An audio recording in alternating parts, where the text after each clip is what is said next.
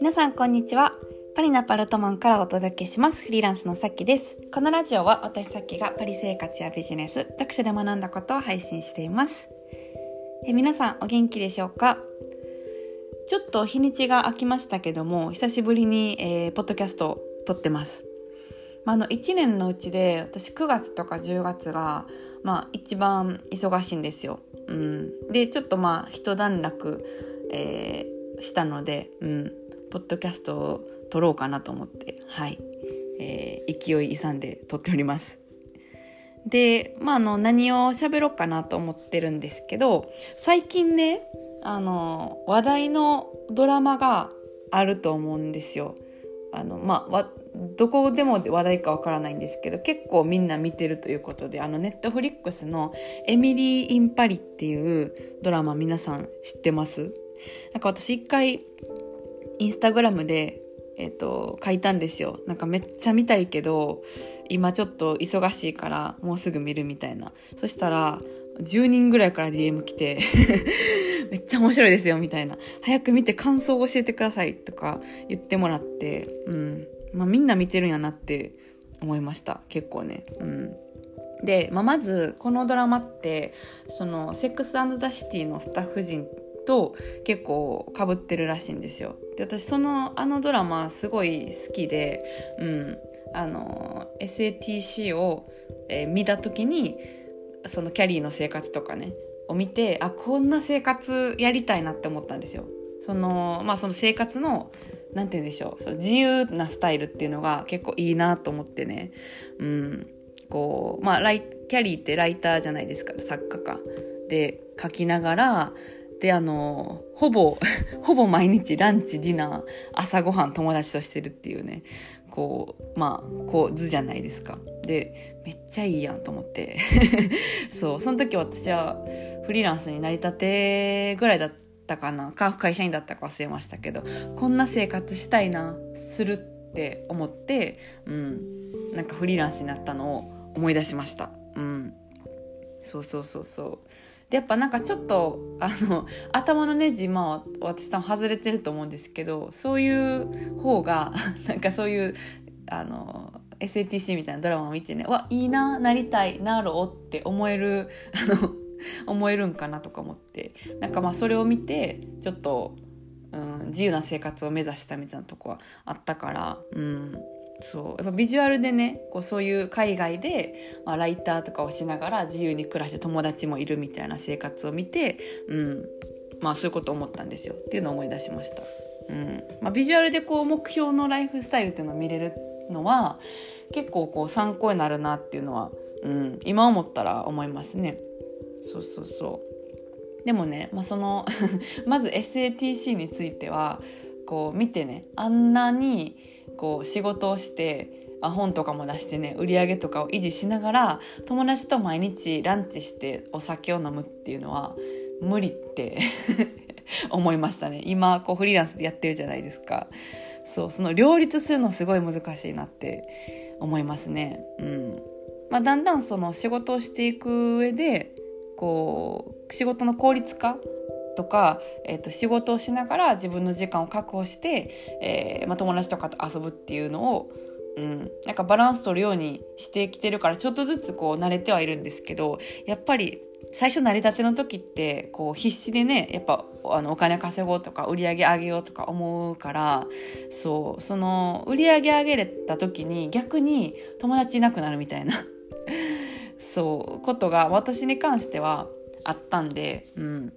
なんかあの売れてるのはいいものの仕事をやりすぎて友達からの誘いとかを断るみたいな。でなんかあのちゃんと仕事もできてるしパリに住めてるけど友達おらんなみたいな。時があってある日ふと虚しくなったんですよね。そうそれを思い出してあんなキャリーみたいにまあキャリーは海外生活じゃなくて自分の国ですけどねニューヨークって、うん、でもなんかあんな風に友達と毎日遊びながら仕事もちゃんとするって相当 相当頑張らないと無理やなっていうのはまず思いましたね。そう。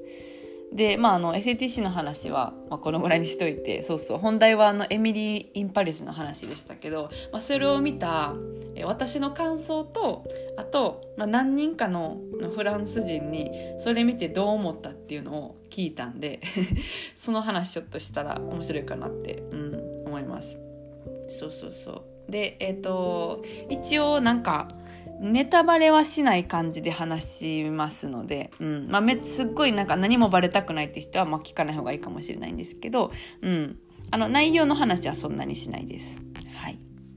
まあ、まず、えっとまあ、どういう話かっていうとそのエミリーっていうアメリカ人が、えー、駐在かな？駐在じゃないわ。えっとフランスの仕事のポストをゲットしてえっとまあ、来るんですよパリに。そうそうそう。でも自分の会社じゃないからその駐在ではないんですけど、まあ、ポストをゲットしてその今の仕事の関連でで来るみたいな。感じなんですねフランあとパリに来て仕事をするっていう感じマーケティングの仕事をしててっていう感じでそうそのまあエミリーの、えー、海外パリ生活を描くっていうやつなんですよ。ですごい面白いって結構いろんな人が言ってるから見たいな見たいなとは思ってたんですけど、まあ、最近やっと見て、うんまあ、あのまず、えっと、すごい面白いなって思いました。うん、好きです私。うん、で、えー、まあ、あのパリの結構こうキラキラ生活が書かれてるんですけど、うん、まあでも見てたらその働く女性の,、まあの働きつつ、えっと、働くだけじゃないなんか恋愛とかもあるし、えっと、仕事のなんか会社でのどうやってこう昇進していくかみたいな話もあるし、うん、でまあ面白いですよね。そ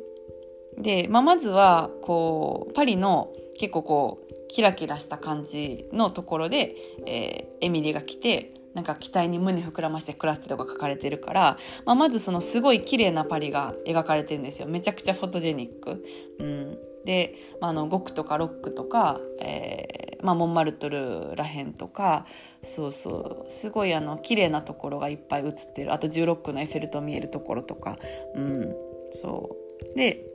ま、あのだからパリに住んでるのに見たら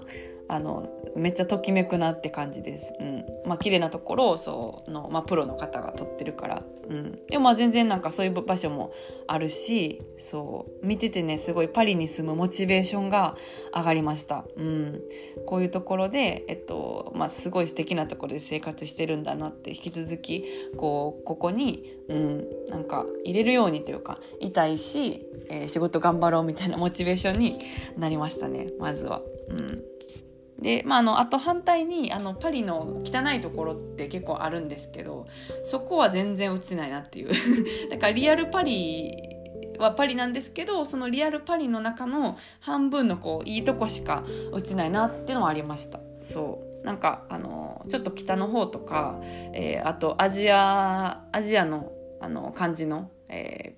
ー、区とかも結構あるんですけどそういうとこはあのあんま映ってないなっていう感じ。を印象は受けましたね。うん、あとは、まあ、そのファッションがもうとにかく可愛い、えっと、どの登場人物もファッションが結構あのこだわっててそう,、まあ、そういうこうあの SATC と同じなんかファッションコーディネーターみたいな人がスタッフにいるらしいんですけどもう服がとにかく可愛い。めちゃくちゃ可愛い。あの服買おうってなりました。そう。で主人公のエミリーがいつもこうあのワンピとかを着てるんですけどめっちゃ可愛いんですよ。で毎日まあ服が違ってでその服に合わせてカバンも変えてるんですけど色合わせたりとかしてね。うん。で可愛い。そうそうそう。であのまあワンピをよく着てるんですけど建造のワンピとかえーと、基本的にはハイブランドのワンピースあのワンピを着てて、まあ、華奢な骨格の人だけが着れる系のあのそういう華奢な人が着たらめっちゃおしゃれに見えるラインの、えー、夏服のワンピースがすごかったんですけどめっちゃ可愛かったですね。うん。